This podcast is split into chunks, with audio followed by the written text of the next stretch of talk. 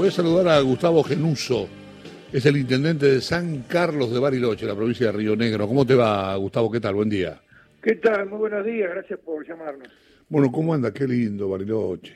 Me hace acordar mucho mi visita a la fábrica de chocolates, ¿no? A Grisú. Grisú, Grisú, ¿no? De aquel momento estaba también Lelac, entonces qué más, Lelac estaba abajo del Bariloche Center. Eh, cerebro dominó. ¿Está, ¿Está todavía? Está todavía. cerebro, que es de Palito Ortega, Cerebro era, no sé, por lo menos Sí, en algún momento. fue, fue. Fue, fue de Palito ¿Pero sigue Ortega. existiendo, intendente? ¿Cerebro sigue existiendo? Sí, existen todas, lo que pasa que salvo Lelac, que mencionó recién Diego Fuchs, eh, eh, las demás están abocadas al turismo estudiantil, prácticamente los barilochenses no van ahí, sino el ni, ni los turistas comunes, digamos, el turismo está totalmente destinado al turismo estudiantil. Bueno, este, pero está, ¿cómo está Bariloche? ¿Está bien? ¿Está linda? Bueno, hoy está espectacular, con un cielo enorme, celeste enorme, y está muy linda, toda, toda vestida de Navidad, con, nosotros lo hacemos todos los años, cada vez mejor, porque queremos que la Navidad se disfrute en Bariloche, pero también con todas las precauciones y todas las cuestiones que hay que tener en una ciudad que durante nueve meses no tuvo ni un visitante, y eso afectó terriblemente la economía, Claro. es como que la pampa húmeda se quede sin cosecha, ¿no? Es terrible. Así que resurgiendo de las cenizas, como hemos hecho tantas veces. Eh, y, digamos, ¿cómo, ¿cómo esperan, cómo están trabajando para la nueva temporada de verano que tiene ciertos protocolos y, y- y algunos límites, ¿no? Sí, a partir del 4 de diciembre, primero nosotros hicimos una prueba que le llamamos una prueba piloto en octubre con muy poquita gente, a partir del 4 de diciembre abrimos al turismo nacional y la verdad que están dando bien dentro de, de la situación que tenemos, digamos, eh, quizás como venimos de cero turismo nos sorprendemos mucho cuando cruzamos turistas por, por los paseos, por la calle Mitre, cuando vemos un, un colectivo de transporte turístico que se mueve, nos emociona, eh, cuando vemos un mozo trabajando en un hotel también. Entonces se ha empezado a mover, sabemos que tenemos que tener muchos cuidados, eh, la verdad que la gente, sobre todo el empresariado, los comerciantes, los trabajadores lo cumplen y lo cumplen muy bien dentro de los locales, pero siempre estamos en una zona de riesgo como es la movilidad de las personas, donde hay movilidad de personas sabemos que se transmite el virus, pero la verdad que en esa dignidad que buscamos del trabajo tampoco nos podemos sostener si no hay turismo, ¿no? Entonces, bueno, estamos haciendo esta apuesta, que es una apuesta fuerte, pero creemos que, que al trabajador le viene muy bien. Gustavo, buen día. Lucía Aisikov te saluda. Buen día, Lucía. Bueno, eh, contanos igual específicamente cuál es hoy la situación en Bariloche, qué se permite, qué no, porque ustedes son de, de los últimos lugares de la Argentina que, que han podido pasar a, a Dispo, ¿no? A la etapa de distanciamiento.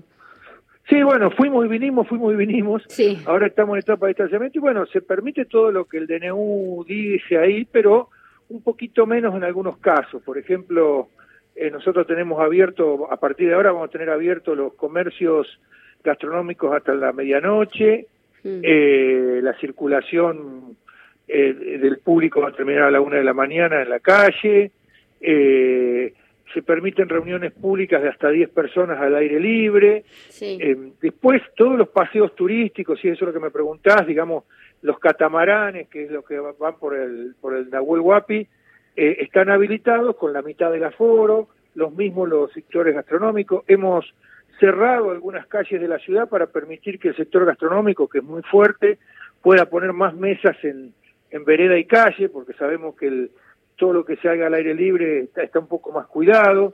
En fin, eh, hemos reconvertido un montón la ciudad para que haya más cuidados, sabiendo que también todo pasa mucho por la responsabilidad individual, ¿no? Entonces también tenemos campañas de prevenciones, tenemos gente distribuidas en playas, en espacios públicos, etcétera, para recordar las medidas básicas que es necesario para que esto siga existiendo.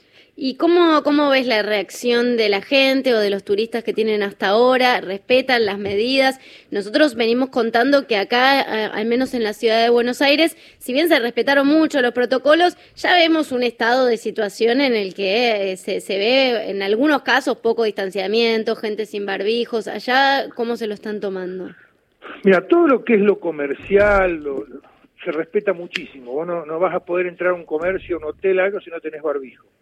En la calle se hace un poquito más difuso, ¿no? Eh, bien, hay mucho espacio libre, vos ves mucha gente corriendo por los senderos, por los espacios públicos que no tiene barbijo. Eh, la verdad que también uno lo entiende, pero nos gustaría que la gente en la calle lo respete mucho más de lo que se respeta, pero sabemos que hacia adentro de lo comercial o en los espacios cerrados sí es muy bien respetado. Pero nos pasa lo mismo, estamos en las generales de la ley que cualquier lugar del país, ¿no? Eh, la gente pasaron muchos meses, empieza a cansar, eh, hay como una reacción natural a, al ya todo pasó, que no pasó, que creo que estamos en un momento que tenemos que recordarnos todos los días que no todo ha pasado y que nos debemos cuidar. Bien, bueno, eh, ¿cómo fue tu trabajo este año? Eh, ¿Perteneces a un signo político distinto, a la gobernadora, al gobierno, eh, al gobierno nacional? Al, eh, al, menos estás alejado o de, de, de, lo que es eh, el frente de todos. ¿Cómo, sí, no, pero con la gobernadora somos del mismo partido, digamos, sí. nos fundamos juntos. Eh, pero vos después te fuiste eh, corriendo un poco más, o a, al menos lo que sé de tu carrera política, ¿no? Un poco más eh, hacia el lado del macrismo. En su momento se especuló no, con eso. Jamás. Bueno, Macri tenía una buena relación con vos. Yo recuerdo que te llamó, te felicitó. Sí, eh... pero soy el único intendente del país que Macri le hizo un juicio, así que todavía lo tengo. Ah, mira, ¿cómo fue? bueno, ¿cómo fue ese pasaje? Contanos un poco eso, porque yo recuerdo cuando estaban las negociaciones el año pasado en la elección, que había toda una especulación de un acercamiento con el macrismo o no. Eh, se decía, se decía al menos.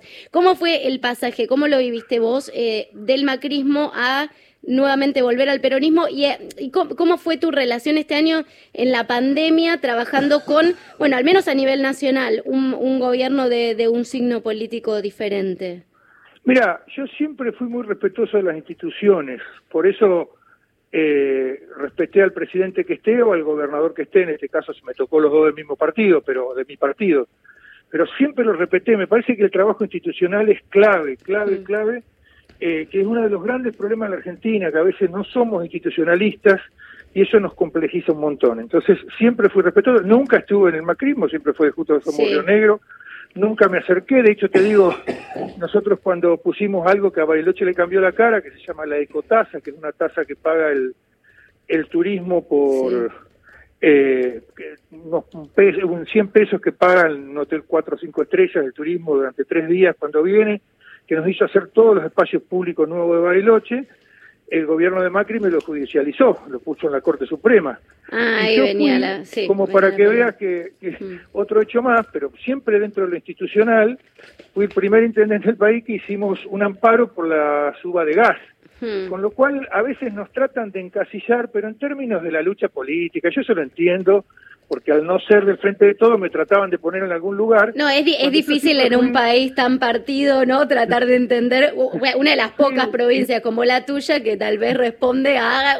Es, es, mucho más difícil de encasillar, sí, es cierto. Además yo vengo de un partido eh, vecinal que fundé yo con un grupo de amigos y después fuimos parte de Juntos Somos Rioneros, cuando Juntos Somos Rioneros se fundó, somos uno de los fundadores, mm. pero la verdad que siempre tratamos de mantener un equilibrio institucional y, y re, respecto de lo que me decís del, de este año con el gobierno nacional y el gobierno provincial, eh, en el mismo sentido de lo que te decía, cuando uno está en una emergencia de tal magnitud, hay que ser coherente con las líneas de mando, digamos. Vos no podés mandar a un incendio a dos jefes de bomberos. Entonces nosotros hemos eh, sido muy respetuosos siempre de lo que Nación hizo y también la provincia y tratar de conciliar y hicimos un esfuerzo muy grande por nunca cortarnos solos, como pasó en otras intendencias, porque eso, la verdad que hace un lío grande para la gente y para todo lo que pasa. Así que hemos, hemos trabajado muy bien, la ayuda nacional ha permitido que Bailoche sobreviva en este año, sabiendo, como, como cualquiera lo puede ver, que no es, es una ayuda que no puede compensar la pérdida económica de una ciudad que perdió un ingreso de casi 25 mil millones de pesos en nuestros últimos meses, con lo cual eh, pero si no hubiera estado la ayuda económica de los ATP, el, el, las ayudas económicas eh, dirigidas al turismo, etcétera, la verdad que no lo hubiéramos sobrevivido.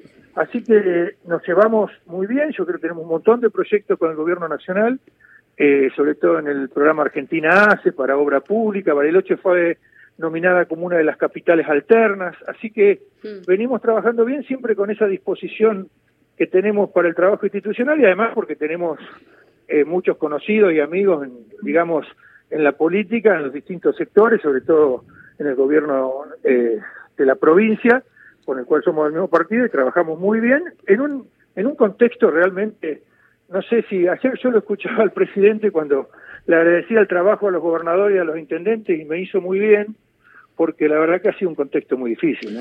Intendente, buen día, soy Néstor Espósito. Quería, ¿Qué tal, Néstor? ¿Cómo le va? Bien, quería preguntarle por, por fuera de esta, de esta agenda eh, que estamos, venimos tocando, hay una situación que no le involucra directamente y específicamente a Bariloche, pero sí a la región y que tiene que ver con los reclamos de los mapuches, los reclamos ancestrales territoriales de los mapuches. ¿Cómo lo afecta? ¿Cómo está la situación? ¿Cómo le pega a Bariloche esta historia? Y son gente de nuestra comunidad, son gente de nuestra comunidad tanto el sector de la reivindicación del mapuche como aquellos que están en contra, digamos. Y nadie quiere, me imagino, una comunidad dividida, esas cosas dividen. Y a nosotros la vemos con mucha preocupación, digamos, porque me parece que, que toda división nos hace muy mal, más en una comunidad chica, somos 150.000 habitantes, y la caja de repercusión de toda esa división es en el propio seno de la comunidad. Y me parece que los argentinos nos tenemos que ir encontrando, ¿no? ¿Y, cuál podría ser el punto de encuentro? Tanto odio que nos pone muy nos pone muy mal. Digo, le, le preguntaba, intendente, ¿cuál puede ser el punto de encuentro? Porque ahí parece haber posiciones muy enfrentadas y por momentos parecen irreconciliables. ¿Cuál podría ser ese punto de encuentro? Yo creo que el punto de encuentro es el gobierno nacional, por ejemplo, en este momento ha apostado por el diálogo, ¿no?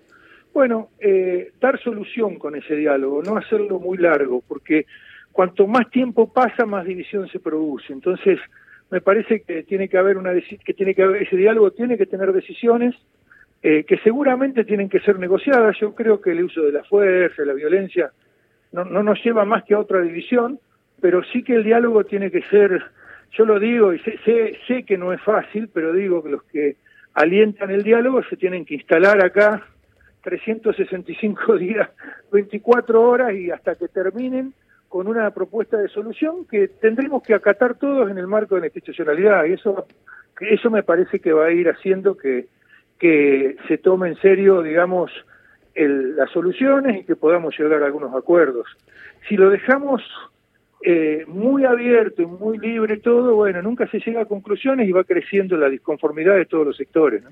Gustavo, te hago una última por mi parte. Eh, ¿Cómo se está preparando Bariloche a nivel infraestructura, si querés, para recibir la vacuna? Eh, ya, ¿Ya tienen eh, centros de vacunación suficientes allá? ¿Cómo se están organizando? Sí, la provincia de Río Negro va a recibir en la primera etapa, según lo que está previsto de la vacuna rusa, etcétera, en la primera etapa, enero y febrero, recibiría, vamos a ponerlo potencial, unos 220 mil vacunas, de las cuales un, una cantidad importante vienen a Bariloche, y nosotros ya tenemos, yo, yo no, la, la salud lo es, es una competencia provincial, pero trabajamos muy juntos todo este año, así que ya se han dispuesto los centros de vacunación, creo que son alrededor de 15, eh, y también los que van a vacunar, estamos haciendo toda la estrategia para aquellos que hacen todo el sistema de registro y además hemos puesto a disposición de salud también todos los sistemas de refrigeración que tenemos, etcétera. Estamos trabajando muy juntos, yo creo que es una gran apuesta, yo creo que desde el punto de vista la vacunación, cuando pase la pandemia, dentro de dos o tres años, las cosas que a mí me gustan estudiar, va a ser, eh, digamos, un caso de estudio la logística. Realmente es complejísima, creo que el ciudadano común no se lo imagina, pero es muy compleja, pero creo que estamos a la altura de las circunstancias acá en Bariloche. Eh, Gustavo, gracias. ¿eh? Un abrazo muy grande y gracias por llamarme. ¿eh? Eh, Gustavo Genuso es el intendente de Bariloche ¿eh? y pasó por aquí. Se viene la temporada veraniega también en Bariloche. Es un buen lugar para ir a Bariloche. Muy verano. lindo Bariloche, el Sí, sí. verano es muy